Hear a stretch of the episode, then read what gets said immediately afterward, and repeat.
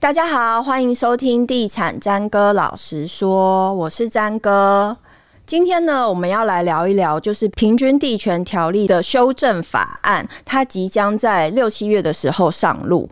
那这个上路之前跟之后对房市会有什么影响？我们前面几集已经提过了。那这时候我们要教大家一些比较实用的东西，就是如果你是一个购屋族，你进到代销的暗场，要怎么样不成为进入丛林的小白兔？今天我们邀请到一位非常厉害的代销到现场，要告诉大家就是实战法则。欢迎武帅国际协理雅思，欢迎雅思。三哥好，各位听众朋友大家好，我是。雅思。好，今天你要来教大家怎么样破 代销，来教大家怎么样破解代销，对，可以吗？应该说，我们不要讲破解了，应该说，我们就是让大家更认识我们这个产业，嗯，对，更正确的买到自己喜欢的房子，跟如何不吃亏，嗯，就不要看到代销就觉得是来骗我钱的，对，因为我觉得早期大家对卖房子这个产业的从业人员都有很大的一个防备心啊，嗯哼，嗯哼，对，那其实现在。的整个法规的建构之下，其实大家都蛮公平的，所以我稍后帮大家做介绍。好，那大家说今年的房市呢？因为平均地权条例的法案将上路，然后也因为升息或者是因为种种的原因，不会像前几年这么好。那你自己观察就是。比如说，今年到目前为止，或者是目前你们接触到的呃其他的呃业主的状况来讲，你们觉得今年房市的状况有没有，比如说推案方面有稍微缩手呢？其实我们在看今年的房市哈，目前三二九这个档期之后开始预售的推案量，它本身量是没有少的太多，还在我们的预算的估值里面。嗯，那建设公司他们现在其实买土地是相对保守。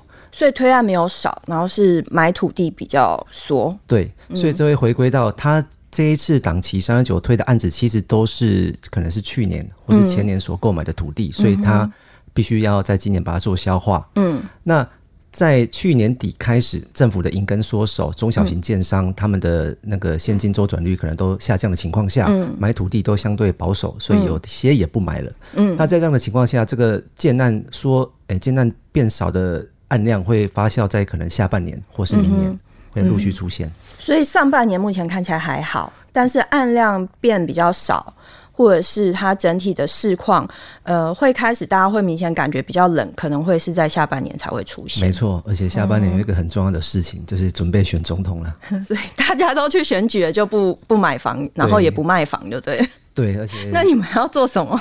去助选？我们可能就要学一下炸臭豆腐。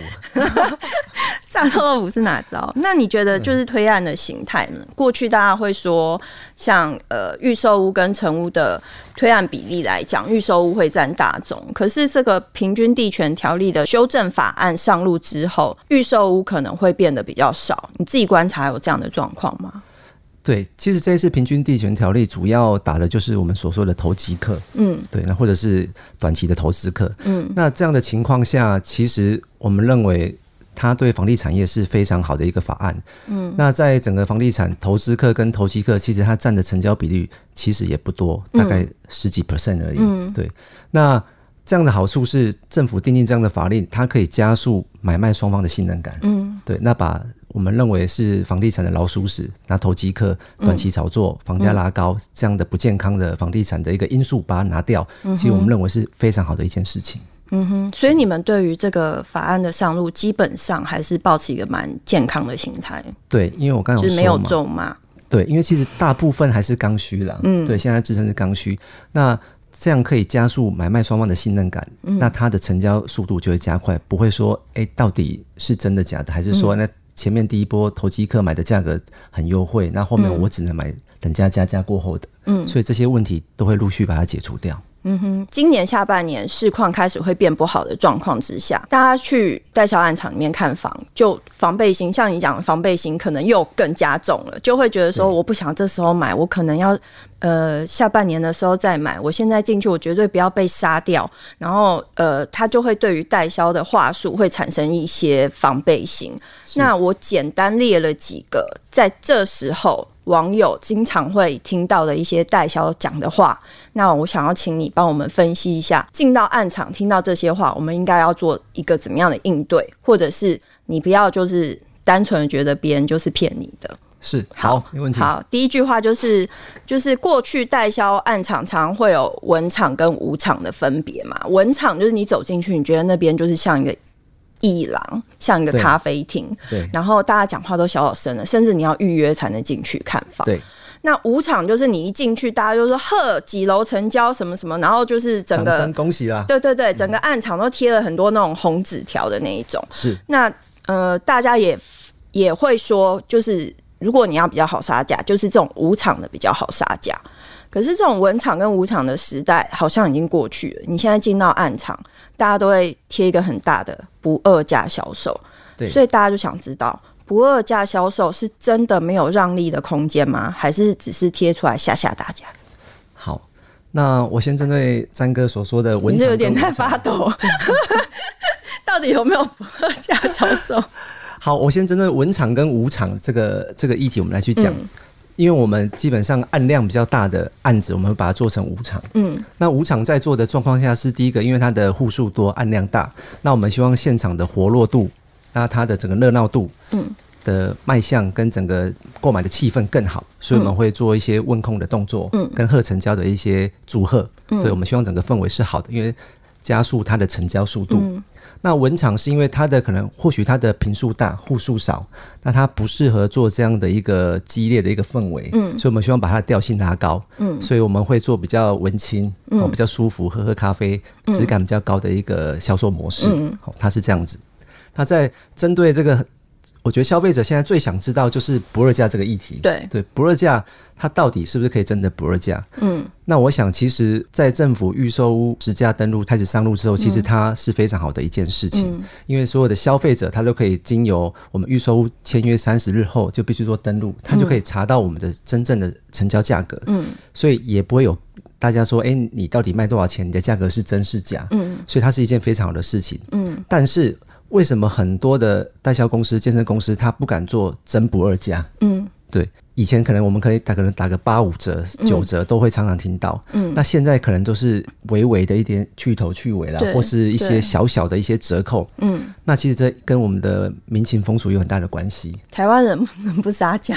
没错，对，包含我们自己实际操作的案子，嗯，对，我们有做过真不二价的，也有做过微微的调价的，给客户的一个感觉的一个销售模式。哎、欸，如果真不二价的话，台湾人去买会有 keep 贵宾的状况吗？所以这很重要，你的族群到底是什么样的族群？哦，如果是年轻人，其实他们是可沟通的，嗯，对。但是如果是五六十岁的长辈，一定要买菜送葱啊，他们的抗性就很大，嗯，因为他们的经验来讲，买房子这么大笔的金额，你没有杀价，这是一个很奇怪的一件事情，嗯、对，所以你要花更多的时间跟他讨论不二价的真实性，嗯，对，所以还是 case by case 去做，符合当地区域跟课程的一个状况，嗯哼哼，对。所以我们要不要？我们如果说我们想要知道这个案子是不是真心的不二价，其实还是可以透过实价登录去了解。没错，嗯，因为实价登录出来之后，你就可以很清楚的看到哪一栋、哪一户、哪一个楼层，甚至它的垂直价差、它的平面价差，嗯、都会非常清楚的展现出来。嗯，那我们在这样的框架下去跟卖方来做议价的动作，大家就有一个基准值在，比较可以加速成交的速度。可是我很好奇，就是那个实价登录它揭露的速度跟你们实际成交是不是还有一段时间的落差？如果我是消费者，比如说我今天去看，我看到可能是上个月的数字，或者是更久以前，对，那怎么办？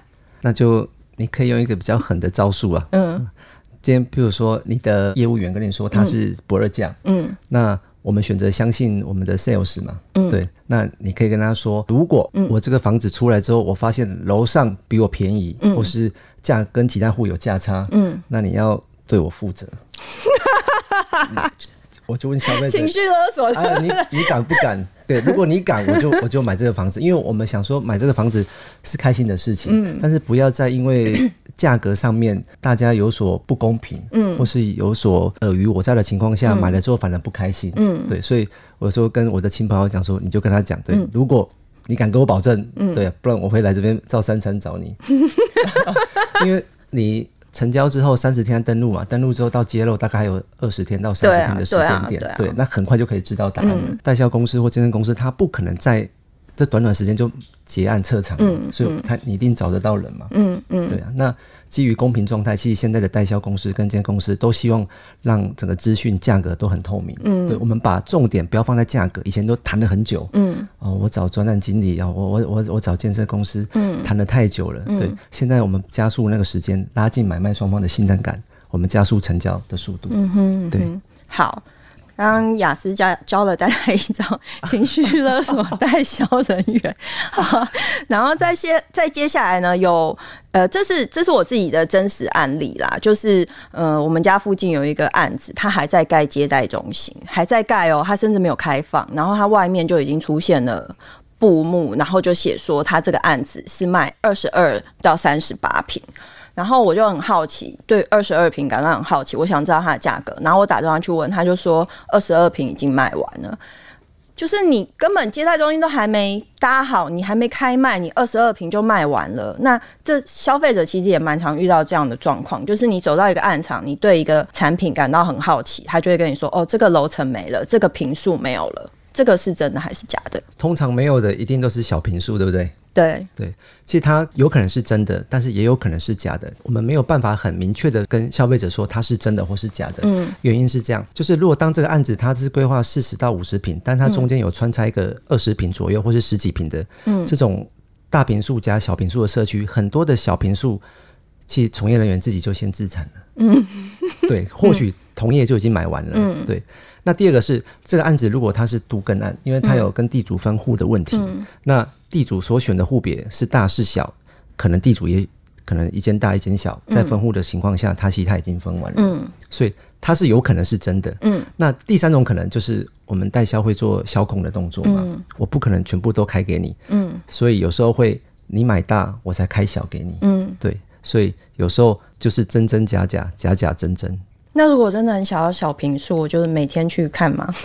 我觉得可以，我都建议消费者，就是如果你真的对这个建案很有兴趣，或是对它的某个户型、某个平数很有诚意，嗯，那我觉得走进建案中心，你很真诚的告诉对方说，哎、欸，其实我想看的是这个二十二平的，嗯，那我知道你现在没有，但没关系，那因为我的目标很明确，我也准备好我的钱了。嗯、那如果你们有开卖或是有其他时数的户别，嗯，可不可以请你第一时间通知我？哦，就走苦肉计跟诚恳路线就对了。对，因为其实消费者我们遇过很多，嗯、可能有些进来要骗吃骗喝的，吃东西的啦，什么一大堆的。对，嗯、但是如果你进来是因为我们会看客人嘛，有时候从聊天的状况知道这个到底是真的买方还是他是有其他目的的。嗯，所以。你很真诚的告诉他你的目标明确，嗯，对，我们会知道，哎、欸，这个客人他目标很明确，也知道自己要什么，嗯，像有些客人进这家中心是，我都可以啊，三十平、五十平都可以、啊，就是看看的那一种，对，就是看看的那种，嗯、所以业务基本上对这样的课程就会比较不会把你列为 A 级的客人，嗯哼，对，但是当你目标明确，然后你又很诚恳的告诉他，其实我就是真的喜欢你们的艰难，但是。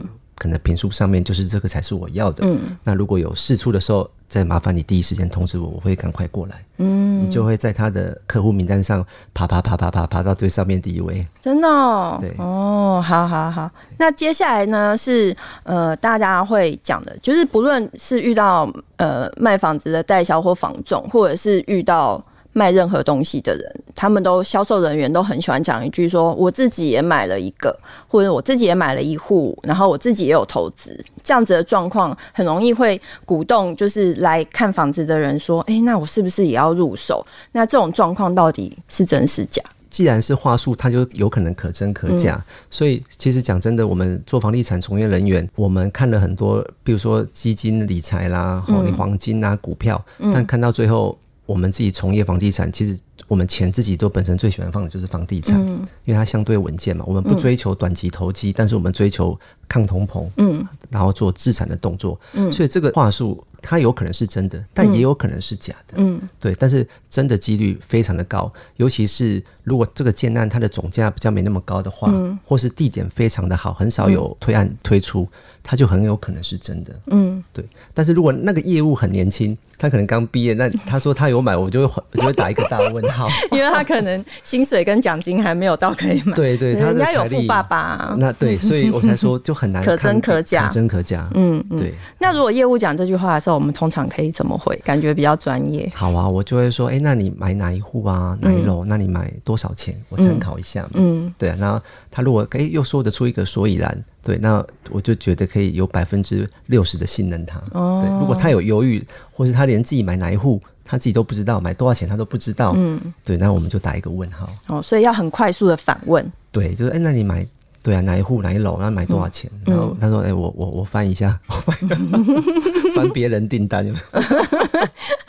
好好，那再来就是呢，我们在看房子，或者是我们之前已经看过房子，或者我们现在正在谈一个价钱的时候，代销厂会讲说：“哎、我这个明天或下周一瓶就要涨多少钱了？”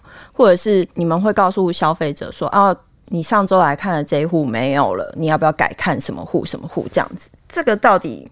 要怎么破解它的真实性？应该说，这样这个算是加速消费者快速成交的一个话术了。嗯，但它有很大的机会是真的，因为其实我们大部分在做现场销售，我们必须到一个层数就要做一个调价的动作，嗯，这是大部分代销都必须要做的事情。对，它不可能一个均价卖到底。那我很好奇，像这个调价的动作，它大概。你说的成数大概是卖多少成的时候，他大概会做一个多少比例的调？大部分的模式啦，哈，当然也有有些人不是这样这样调价，那是看他们业主的现场跟专案执行的状况。嗯，那通常三成、六成、九成，在这个层数都会做一个调价的动作。嗯、对，所以他这样讲。是没有错的。哎、欸，那调价是往上调嘛，对不对？你们有没有遇过往下调的？往下调的这几年是真的没有。嗯，对。但是在因为我我从业十几年了嘛，嗯、大概在二零哦，你看不出来从业十几年呢、欸？我做十五年房地产，你看不出来。大家大家会不会觉得我在那个荧幕前面在那个把？哎、欸，好，算了，没事。在撩小鲜肉是是，对，自己说，自己说。嗯，对，所以因为。二零一三那一波其实是真的有降了，嗯、很多的建商、很多的代销都把价格往下拉。嗯、在那一波是有遇到过，因为那一波的整个房市状况是没这么好。嗯，但在这五年来，其实价格都是动不了的。嗯哼，对。所以我们反向去思考，他告诉我们说，这个案子下周就要调价，或者是什么时候就要调价，代表是说他卖的好才会调价。但是如果他的户别有很多的选择，代表他讲这句话是骗我的。也也不能这么说。就是它的户，譬如说，好，我们这样会不会我们太有逻辑？对，我们举例说，可能 A 栋它的楼层都还很多户，嗯，对。但是我其他户别，就我们看的是全案的层数，嗯，对，全案的层数，你到了三层，它就必须要调价的动作，嗯，对，六层它也是要调，所以它不会不会管你剩下的是什么户别，嗯，除非是特别有抗性的户别，比如说我们说。二楼，然后又车道上方，嗯，或是有风水很严重的瑕疵，嗯，这几种户别才有可能价差才会做大出来给消费者，嗯、不然在正常的情况下，它是一样都是顺加上去的，嗯哼，对。所以当我听到这些话的时候，我应该做什么样的反应，或者是我就是不信邪？其实我都建议消费者是，呃，业务人员在介绍的时候，其实我们当然就是专心的听他的产品面之外，嗯、他讲的话术，你也不要太去影响自己的心情，嗯，你要想的是说这个地点。那这样的户型，然后跟这样的价格是不是适合我的？嗯，那我能力可不可以负担？嗯，对。那在任何其他的外力，嗯，对，都不要去影响你内心真实的声音。嗯哼，对，我觉得用这个方式去购买房子，你才会不会太冲动，也不会买错房子。嗯哼，对，就是听听你内心的声音啊。那其他的、嗯、其他的外力的话术，你就当做参考就好了。嗯哼，对。但是能加快速度成交，当然是是好的，因为你所说的这些话术。我们在实际操作上，它真的就是这样调。嗯，对，有些人真的，而且也真的有用，真的有用。对，甚至你可能上礼拜买一样二楼，然后突然又一瓶又多了五千，多了一万，嗯、你的内心的接受度会很纠杂。嗯，对。然后当你要拜托他，或是希望说回到上礼拜的价格的时候，就跟瑞凡一样回不去了。哦，所以这时候通常有的人就会开始信了，然后就会就会成交了。就他就会选择别的，而且现在网络很发达，就是尤其比如说是一个案子出来之后，就会有很多的社团或社群在讨论这个案子的真实价格，或是你去看了房子之后，人家报给你是什么价格啊，然后大家就开始进行讨论。其实你再去看这个建案之前，多看一些这种社团或社群，然后先心里有个底，做好功课再去。没错，其实就不会那么慌。但我们刚刚讲到了就是代销的种种话术嘛，大家会开始进行这个讨论呢，是因为大家觉得说现在房地产市场感觉今年没有以往几年那么好。那其实说实在的，平均地权条例的新法上路，对一些建案的。销售，或者是他建立了一个所谓的检举制度，这些都会对呃案场的人员会有一些某种程度上的影响。那你们自己怎么样看这个？比如说检举制度啊，或者是他禁止闭门销售嘛，也禁止你们太夸张的销售。那怎么样走那个中间的路？感觉也是蛮难的。